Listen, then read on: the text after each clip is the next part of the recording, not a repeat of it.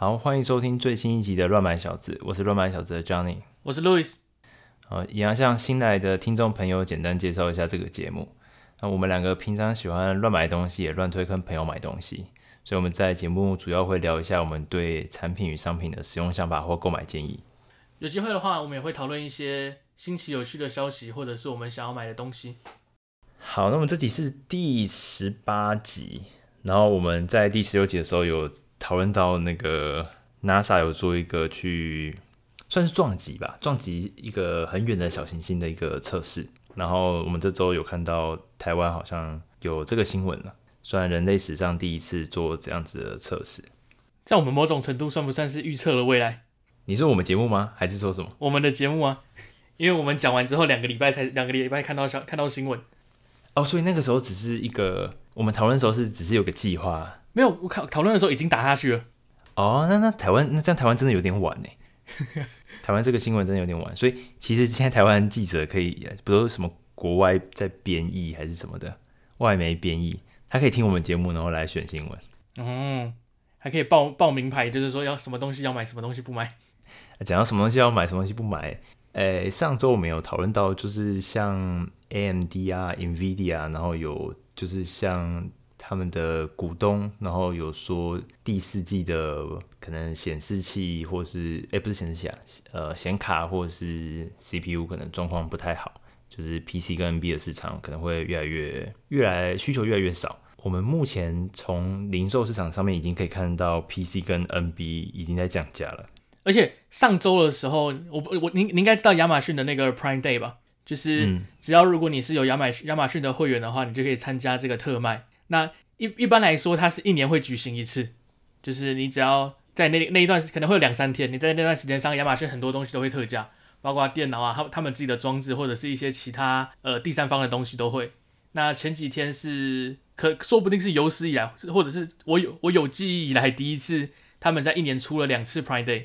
就是可能也是因为最近景气不太好，所以他们就多开了一个促销，这样。因为就是其他那种大卖场也因应亚马逊的这个活动，所以他也就是也做像 Best Buy 啊，或者是其他卖三 C 东西的商家，也就有一些因因应的促销。哎，所以我可以买，就是先买 Prime Amazon Prime，然后享受完这个 Prime Day 之后，我再把 Prime 会员退掉吗？可以啊，你还可以用它的三十天免费试用。哦，这是一个不错的购买建议。就我们听众有想要从亚马逊买东西到，他应该蛮多东西可以寄到台湾的吧？而且还还还免运呢。之前我帮我妹买一只耳机寄回去，竟然是免运，害我超惊讶的。对，我的我自己的耳机跟那个耳廓都是从亚马逊上面买的。就从亚马逊上面买东西，其实没有想象中这么这么难。然后有时候你可以三 C 产品可以得到比在诶海外价格比我们国内价格还要好，所以。嗯，我们听众可以试试看看这个这个做法。那未来还会有像是黑五啊，或者什么 Cyber Monday 啊，或者他们的圣诞节，就是他们第四季的一些促销活动，应该也可以看到 PC 跟 NB 的价格可以更低。所以如果有想要买电脑的人，可以透过就是这段时间的呃市场状况持续低迷的情况，可以捡一些便宜。讲到电脑，你你不是有看到一个关于就是电脑销售的出货报告？对呢，这是我这一呃这几天看到一个新闻，然后大概是国庆日那个时候，然后有一家叫 IDC 的国际数据公司，然后他丢了一个二零二二年第三季度的个人计算装置，啊讲白就是 PC 的意思啊，它的出货报告，也就是第三季各个品牌大厂他们出货了多少的个人电脑。然后占全球的这个 market share 是多少？然后比较意外的是，因为大部分当然想像很就是这几十年来都是这个 Wintel 联盟，Windows 跟 Intel 的联盟，那肯定就是微软阵营的这个笔电是主流。那这一季也不没有没有例外，基本上还是以微软相关的这些品牌为主。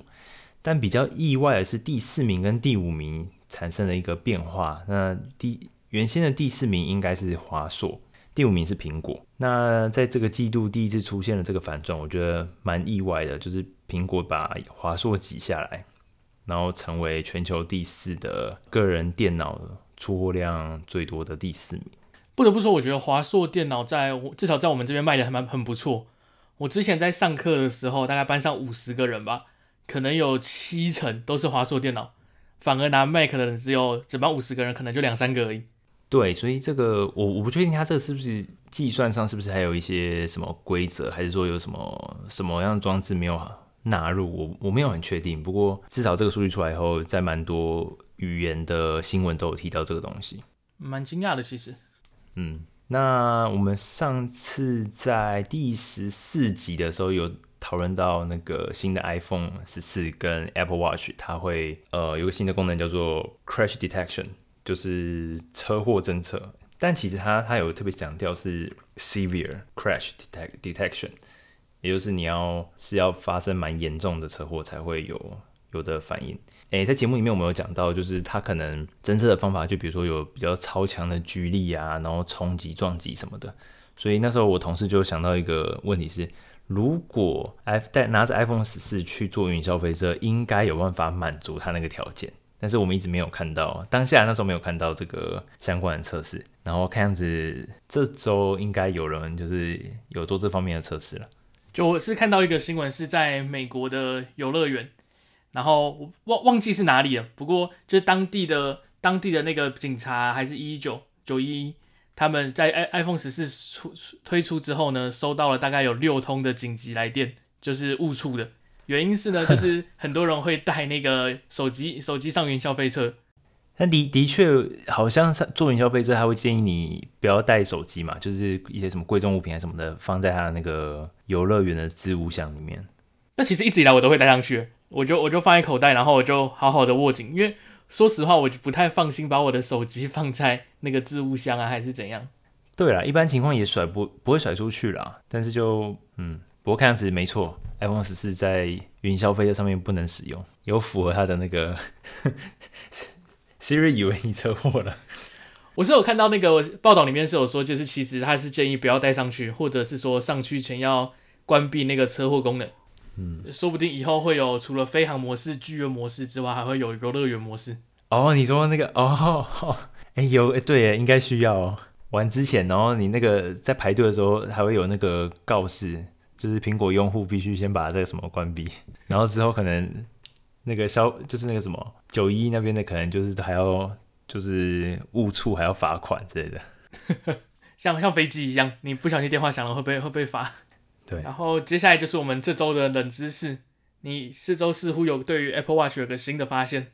其实，呃，我们好。我们好像在前两集吧，前两集我我们有提到说，就是我们最近新买了那个 Apple Watch，因为我们两个都是从诶三代嘛，我们是三代吗？我是三代，三代，我们从三代用到现在，现在诶还蛮久了。然后想说更新一下啊，然后因为我自己是用，该手机跟手表都一直都是设定是英文版的，然后它手表这次它就我戴上去的时候，它呃我举起我的手臂，然后旋转手腕。然后它会亮，亮了以后，它上面出现一个小格子，上面写说 dismiss，然后 double pinch。然后我对这句话就觉得很很好奇，因为 pinch 在英文里面是捏的意思。然后我就想说，原来我看到一个讯息跳出来，然后如果我对我手表捏一下，哎，捏两下，它就 double pinch，然后它就可以把呃讯息关掉，或是可以取消，或是离开这个讯息。于是我就一直一直捏，捏萤幕，捏旁边，怎么捏？都没有，没有什么反应，只是会悟出很多其他的那个功能而已。呃，我相信你在戴那个就是第八代的这个手表，你应该也有看到类似的讯息，就是它有这个提示。我自己的上面没有，但是 Rosa 上面有。然后我尝试着，就是他说 pinch 嘛，所以我就尝试了那个放大缩小那个动作。然后不是，然后想说好，不然那我把手表拿横的。就是呃，一只食指，食指按着那个转的表冠那个地方，然后大拇指左边，然后按两下就变，然后也没有事。然后想说好，那不然就是另外那个键按两下没有事。那好，那再来大拇指，大拇指按着手表左边，然后食指按着表冠，中指按着另外那颗键，两下还是没有事。所以我真的不知道它到底是什么意思。然后针对这个点啊，因为我自己也有去它的那个。官方的那个文件里面有去查过，因为他就写，因为他表表面上面就写 double pinch 嘛，所以我关键是用 double pinch Apple Watch 去查，然后的确也有查到一些文件，但我怎么查，我还是不理解它到底是什么意思。但是不过这周我终于找到这个功能怎么用了。然后，哎，我也跟旁边的朋友介绍过，他们好像也觉得蛮新奇的。啊，不过我们可以晚点来解，就是来解解答一下，就是什么什么是 Apple Watch 的上面的那个 Double Pinch。然后这周呢，我们要来讨论一下，继续来讨论一下 Facebook 的灾难。首先呢，他们因为他们有硬体发表会，他们发发表了两项蛮主要的东西。第一个呢，就是他们的 Quest Pro，呃，他们的那个 VR 头戴显示器叫 Quest Pro。嗯。那是他们，那是那那那东西是他们现在有一个 Quest 二代的一个新的版本。它这个东西呢，其实我不太知道它到底是在干什么，因为它附了一个意义不太明白的影片，然后也没有也没有跟人家说那个要怎么用。对，那大部分人就是我们知道有 VR 这个东西，但是我相信绝大多数的人没有真的体验过用 VR 的感觉。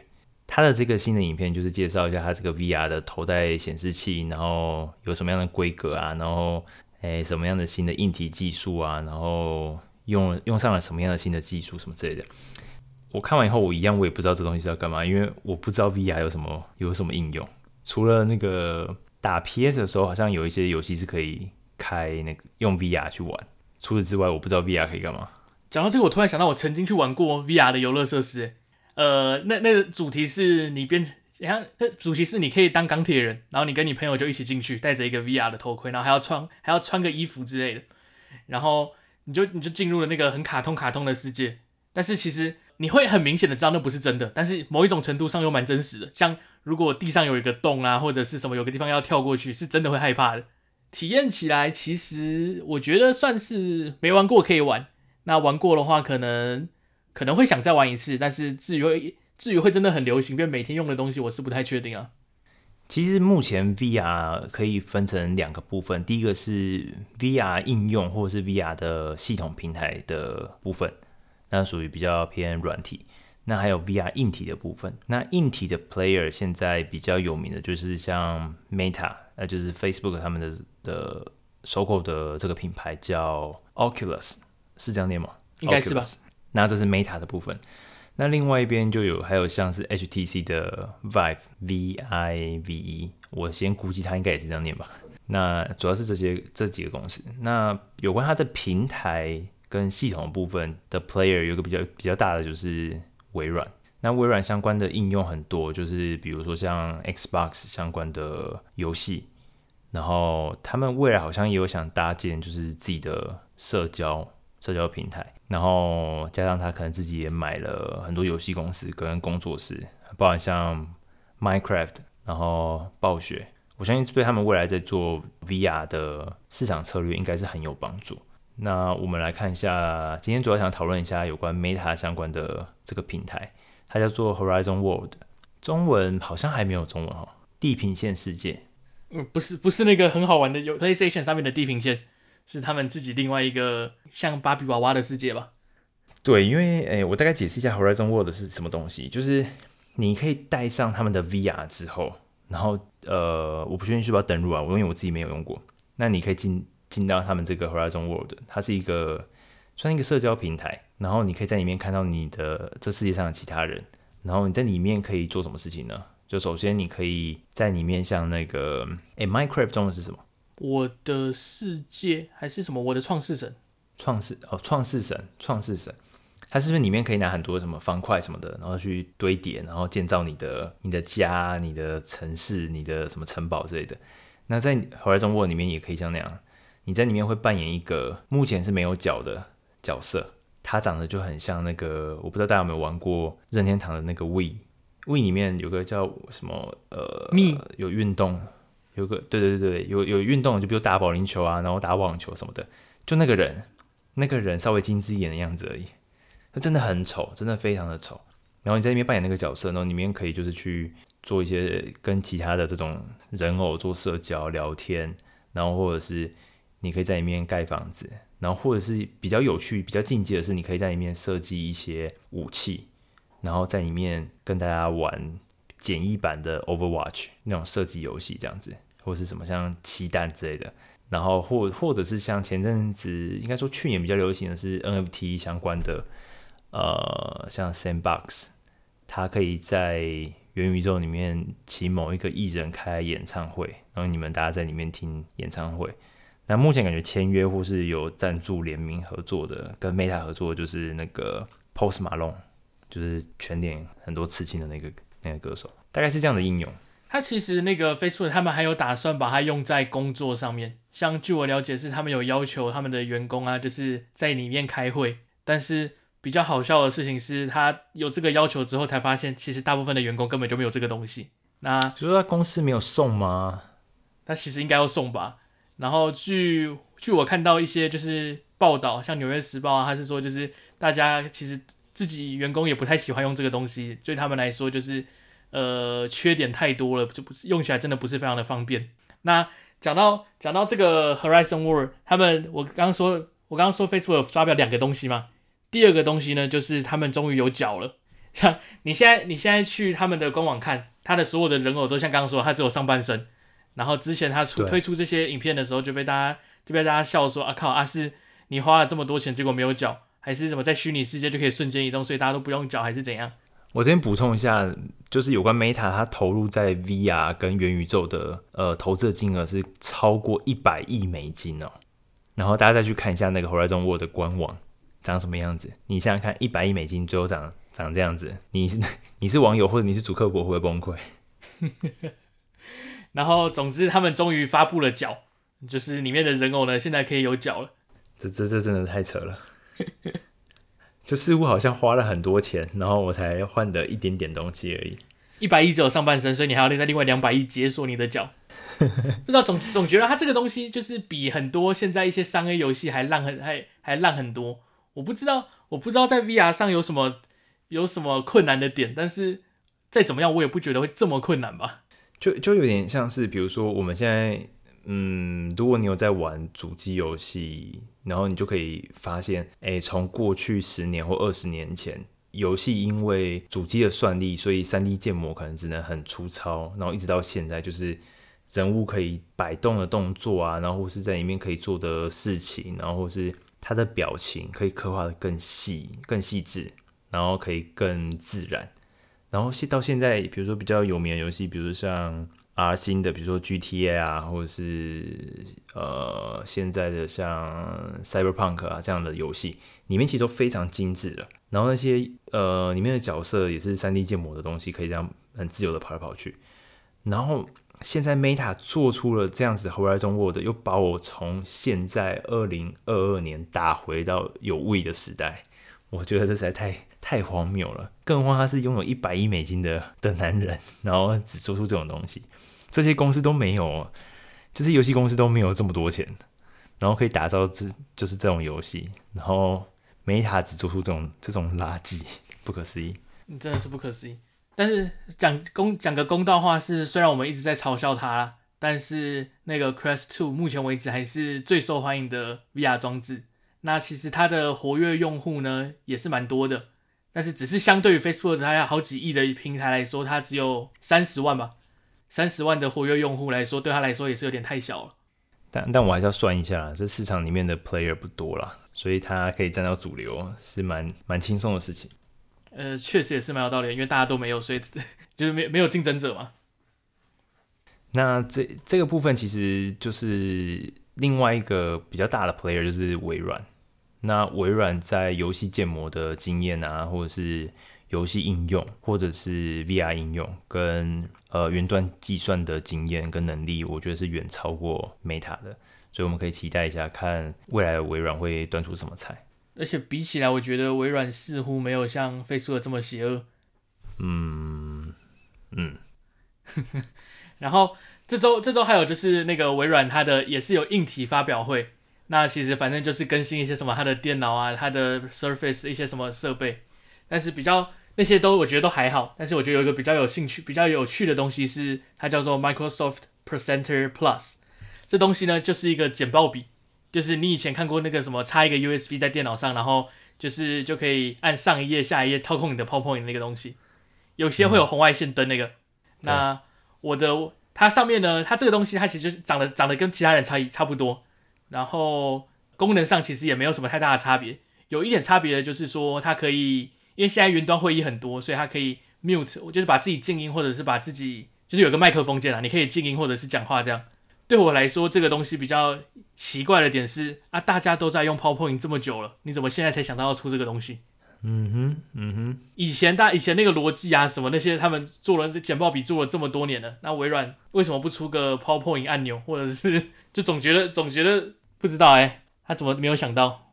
我我有点想提一下外题外话一下，就是其实我们我们节目从第一集做到现在啊。没有，应该说比较眼尖的听众应该有发现，我们根本没有第一集。然后原因是因为我们后来发现一个一个模式，就是我们好像在节目里面提到微软的坏话，似乎那一集就会出事。我们有遇过，就是录音录到音档坏掉啊，然后麦克风没开，对，或者是什么左左声道才有声音，右声道没声音啊，就只有一半而已。然后或者是或者是什么，我我之前剪那个剪节目，然后剪到。都剪完了，然后也有存档，然后结果档案打不开，就什么什么都没有了。所以，我们有关在讨论到微软的话题，都要总是很谨慎。就不管我现在心里对这个简报笔有什么想法，我都尽量不要那么毒舌。我 们我们都是跪跪着在讲的，不敢讲。你看脸书攻击的这么凶，但是微软我们不敢讲半句话。就是哇，实在是太聪明了！你怎么想得到要把？要把简报笔跟那 PowerPoint 连在一起，实在是太厉害了。以前没有人这样干过，从来没有人这样干过。你看，你看 Google 它有它自己的，它有它自己的、欸、Google 那个叫什么 Slide 吗？Google Google 它的 Slide，然后跟跟苹果跟苹果的那个 Keynote Keynote，他们都没有想到要出一个简报笔。你看，哇，就你想到，就你想到，真的是走在时代的尖端。对。另外一个就是走在时代尖端的一个事情呢，是他们会出一个叫做 Microsoft Designer 的东西。这个东西呢，嗯、它其实跟我们上一集有提到的那个 AI 可以作画的这个平台呢，他们是有合作的。那用法呢，其实跟我们上一集猜测很像，它可以自动帮你，就是帮你生成一些呃草稿给客户看，或者是说它可以自动帮你生成一些贺卡啦，或者是一些小东西，就节省你节省你在设计上的一些时间。那将我看到是说，它在浏览器上也可以使用。那它自己的搜寻引擎并上面也会有类似的功能。哎、我这样现在听一听，觉得我们这样还蛮厉害的。就是我们在前一集，然后讲到 OpenAI 有这样子的 AI 去生成呃图片，然后组合，然后设计给你的这个功能。然后微软就出了新的东西，然后它的背后的算法引擎就是使用 OpenAI 的服务。我在想，我们是不是哪一天再做深入一点，我们可以像那个投顾老师一样，就是我们就知道是诶、欸、有什么新的技术啊，然后有什么潜力啊，然后可能对哪一个买家可能会有兴趣啊，我们就可以拿来做股做股票了。那我们乱买小子就变股票节目了。我们请财经专家乱买小子，听起来很奇怪。不要，我不要那个，我觉得什么什么在新闻上看到什么三 C 三 C 达人，然后什么那个，我都我都觉得好蠢哦。哦，什么三 C 达人 Tim 哥 什么的，但是但但 Tim 哥的其实他的他的一些文章跟介绍东西其实其实蛮不错的。好，然后看样子苹果跟微软最近可能关系非常的融洽。他们是是说，呃，Apple Music 会在现在在 Xbox 上上架了，但是因为我没有 Xbox，我也不知道用起来怎么样。但是我在 PlayStation 上面用它 Apple Music 的功能是还不错的。那是它是像 Spotify 一样，它可以。你可以边播音乐边玩游戏，所以可以有资源背景播放的这个功能，还蛮还蛮实用的。再来是在在之后会有 iCloud 的相簿，就是云端的那个相簿，跟 Apple TV 的 App，就是你可以在算是一个串流平台的整合的东西，加上苹果自己的苹果自己的内容也会在里面，那都会在都会登录在 Windows 十一的商店中。哎，不得不说这个地方是呃微软真的是有点。有点大方，就是在新的 Windows 十一里面，它是有一个有一个软体叫，应该说有个功能叫相簿还是相片，然后里面相片就是存，反正就是存你电脑里面所有相片，但它这个相片它是可以上到云端的，那一般应该它会预设使用 OneDrive 去上传，但这个地方你可以选择 iCloud，但我觉得这部分微软真的是还算蛮大方的，你选择拿其他竞争对手当做给用户一多一个选择。你可以把本地的资料相相片，然后上传到对手的云端的储存空间里面，这一点我觉得真的是蛮大方的。其实我我我买了那个它的云端硬碟，然后我买总共买了两 TB，它就就是主要是可以让我就是随时随地的一直备份我的手机，然后主要是再来是它跟自己的相簿整合的很不错，因为你就不需要去 Google Google 相簿里面然后删相簿啊怎样，它可以直接完自动帮你同步。那当你它会呃自动帮你同步上上传，它会把一些比较久远之前的相片就是离线的部分把它弄掉。然后等你真的滑到的时候，再从云端上帮你载回来。其实用起来体验是不错。那希望它在 Windows 上也有类似的效果，嗯、而且看起来它的整合像你说的做得非常的好，所以我觉得应该蛮值得期待的。嗯、虽然说我没有 Windows 电脑，这个就期待看看，因为毕竟我觉得科技公司愿意可以就是强强联手，然后愿意合作的公司，基本上未来发展性应该都会是蛮好的。然后想要自己孤僻搞另外一套的，跟别人作对的，通常不会什么好下场。例如说，例如说苹果的地图，我 我以我以为你会说 Facebook，不要再 不要再造口业了。然后另外一个关于苹果的事情是说，它那个它我们之前不是那个它的微它不是有那个 Office，它之前叫 Office 三六五嘛，那它接下来会改 logo，然后名字也会变成叫做 Microsoft 三六五。主要是说它会包含了更多的软体在其中，就不只是我们知道的 Word、Excel、PowerPoint 这样，像刚刚说的 Microsoft Designer 啊，或者是一些其他东西都会包含在里面。嗯，那哦，你讲你讲是这是微软的新闻吗？呃，这是微软的新闻。OK，那这个这个还蛮有趣的，这让我想到就是 Office 三六五要改名叫 Microsoft 三六五，就让我想到那个。诶，苹果原本以前都叫 i 什么 iPhone、iPad、iPod，然后现在全部都叫什么什么 Apple Watch、Apple Music，然后 Apple TV Plus，还有什么 Apple One，然后 Apple Arcade、Apple News，还有反正现在全部都对 Fitness，然后现在全部都改名，就是由 Apple 去当做前缀，然后叫产品名字。微软也来这招，诶，叫 My Office 三六五改名叫 Microsoft 三六五。它会不会那个 Windows 十一变 Microsoft 十一呢？哦，这就你要你要订阅 Microsoft 三六五才可以用微软哦。这让我有另外一个比较担心的点，但是虽然说对我不会有太大的影响，就他既然把 Office 改成叫做 Microsoft 的话，是不是说他渐渐的不想要卖单零售版，就是买断版本的 Office？哦，他很多东西都要同捆，或者是要订阅。对，会不会他就是一定要把这些东西打包在里面，你才可以，你才可以用？虽然说他现在目前没有要取消的意思，他最新的那个 Office 版本也是到了二零二一，然后商用版或者是个人版，它暂时没有取消的意思。但是我在想，它是不是有点透露了这个意图？这个我们后面可以可以观察看看。不过这个就算他这样做，我觉得还是蛮微软的，有像他要赚钱的样子。然后他赚钱，你不觉得？你不觉得他到底是怎么撑到现在的吗？因为说实话，微软不管是 Office 或者是软体，它的整个那个 Windows 的软体有这么多人用盗版，或者是说你常常应该常常看到一些广告，就是说什么哇九十趴 off 的微软序号，就是你只要什么台币一两百块，你就可以买了 Windows 十一，或者是买断版的这种序号，不知道你有没有看过？这个好像虾皮还是淘宝上面好像还蛮多的。对，然后有些还是什么就是外外国网站的，然后他说他们都说他们是合法的，我先。不讨不讨论它到底是合法还是不合法，那它既然有这么多人用便宜的方式或者是用盗版的方式用他的软体，那他竟然还可以到现在屹立不摇，你他到底是怎么办到的？嗯，哎、欸，我没去看过他营收的那个占比，不过我在猜，说不定他大部分的钱是从企业客户那边赚的，个人电脑的市场可能就是有点像让大家熟悉，但是它最终还是从企业那边赚。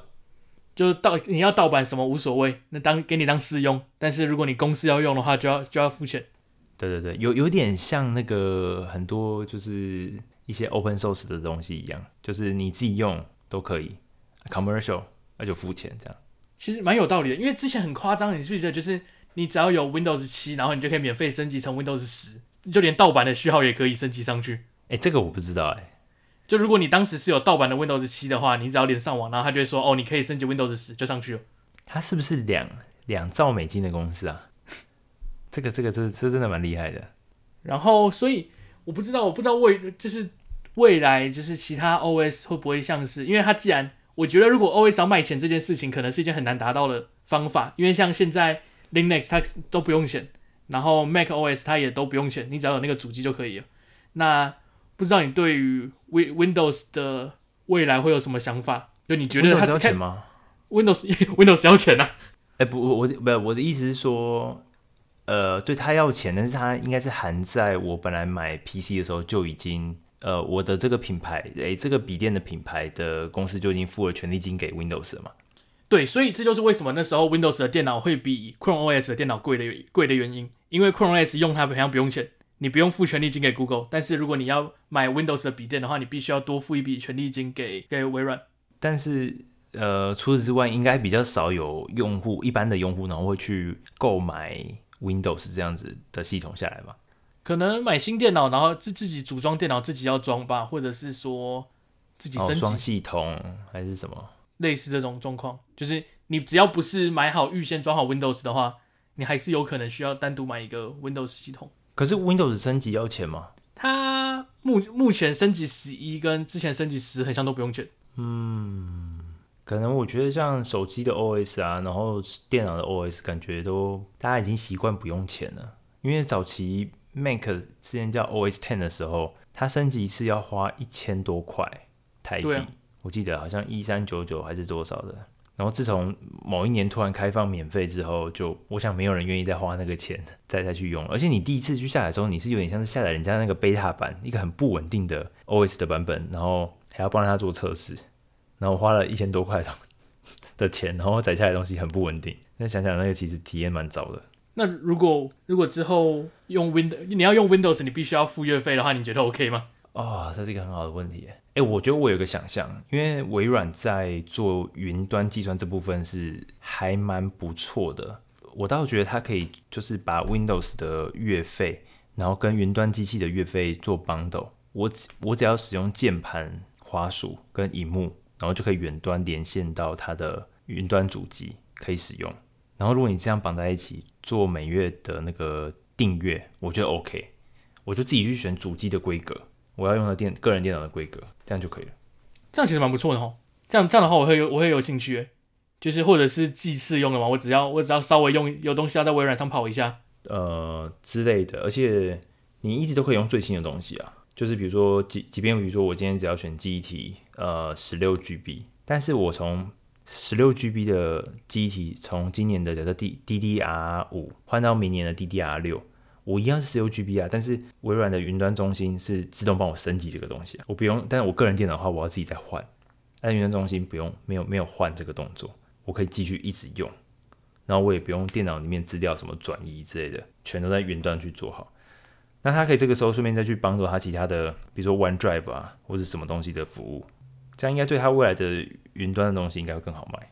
感觉不错。那这样这样就更接近那个看门狗里面的那个 CTOS。所有人，所有人都都连着一个中央大主机。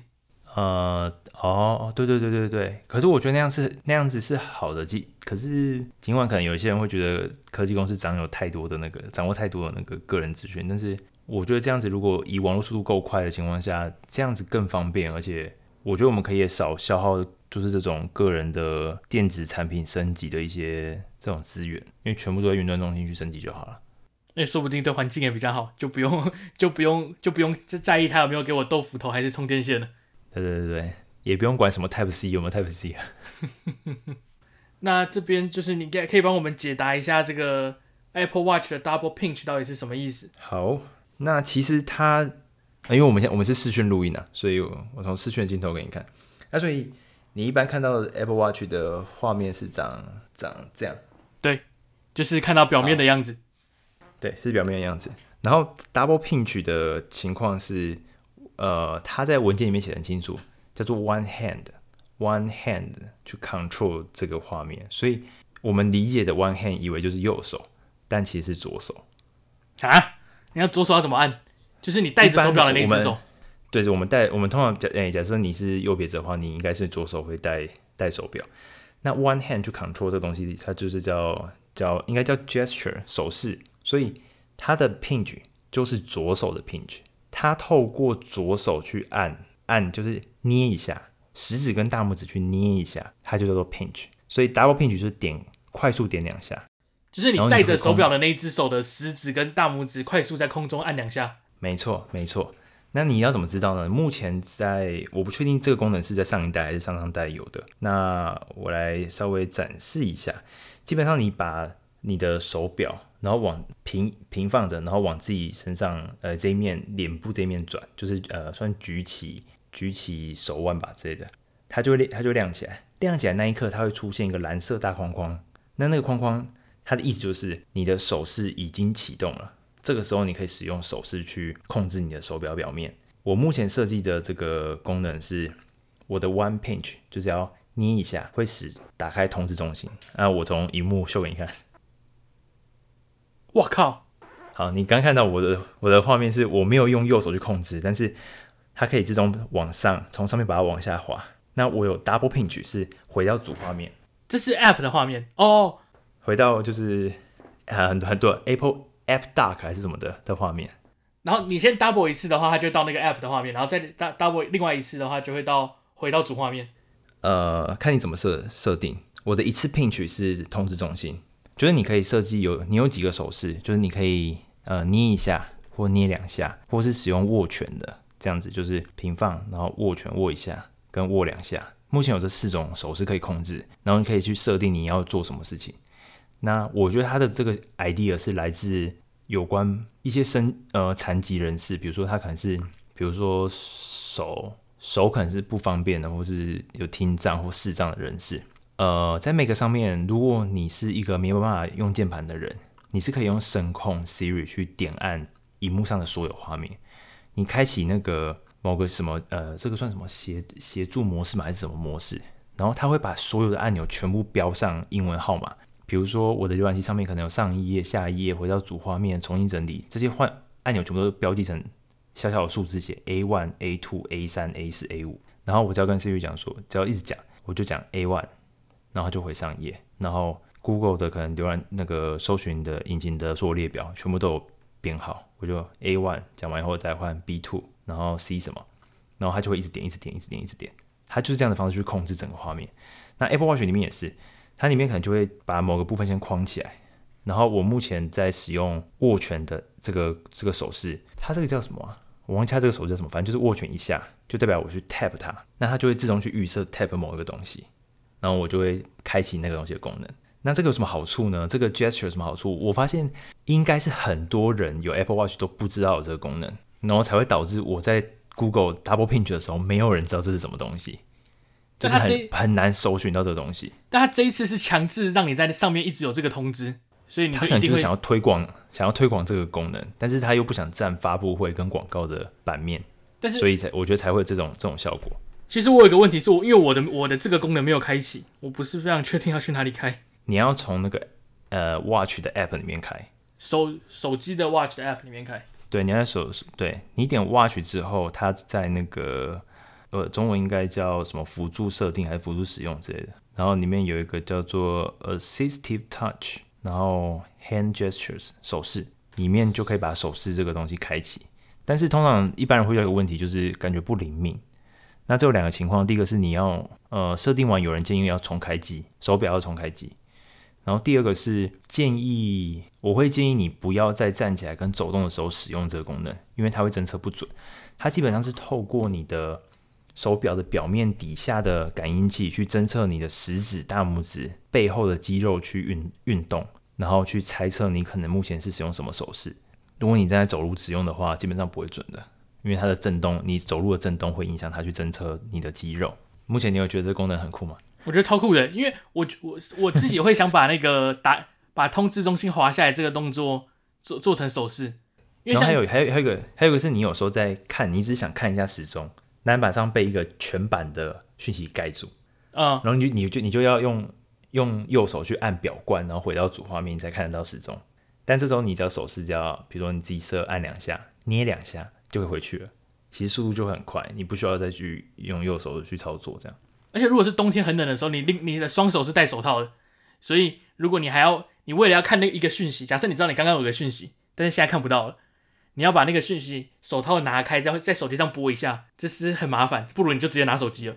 所以如果你可以用，对对对，你可以戴着手套，然后用刚刚的手势把通知转出来，那这这真的很厉害。对，那这这个我自己是猜，他可能是从透过设计身障人士的操作手法，然后间接想到其实可以优化我们目前的操作手表的一个模式。我觉得这个真的很酷。不过我目前没有去查这个东西是哪一代才开始有的。不得不说，你的冷知识非常的实用，这是实用的知识，实用的知识。对，不过新的 Apple Watch 很推。好。那以上就是本集的全部内容。如果喜欢我们节目的听众朋友，可以到 Apple Podcast 订阅我们节目，并给予我们五星的评价。那如果是 Spotify 收听的听众，可以在收听我们节目后，然后给予我们五星的评论。那这期节目就这样喽，拜拜，拜拜。